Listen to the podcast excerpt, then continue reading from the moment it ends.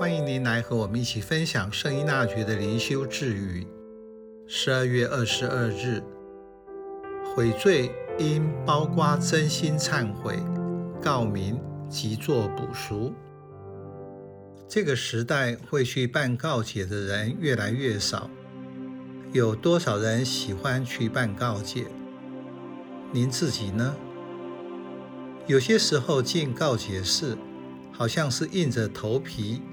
坐上电椅一样，在本堂弥撒中，一个个排队去办告解的习惯，已经被江临期及四旬期团体必进的办告解代替。因为教友已经逐渐失去领受这件圣事带来的喜乐。这句智语，忏悔应包括内心的痛悔。口头上的告白，以及行为上的补赎，是典型的良心省察。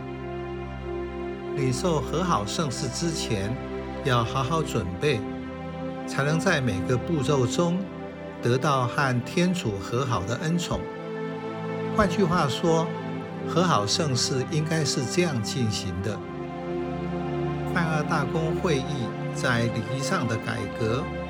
不只将告解圣事改为和好圣事，举行圣事的告解式也调整为可以面对面的对话，时间也由弥撒中改成弥撒前，两件圣事独立举行，或按个人需要和神父约定时间领受。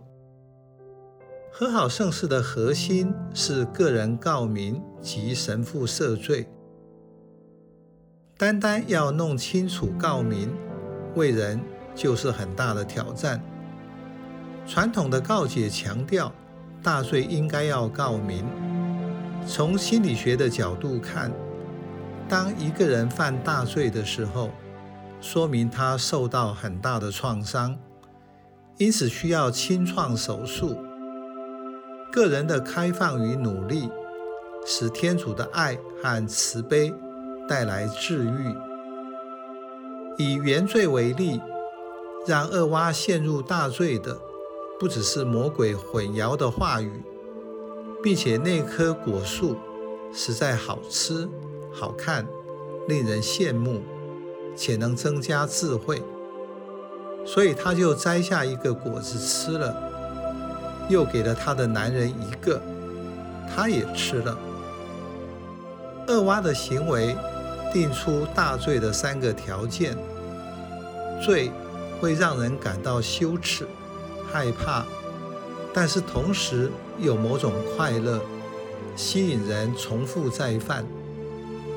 所以人只有在痛悔、告明及补赎后，感受到解开束缚的喜乐中。才能明白罪的奥秘，并且乐于领受。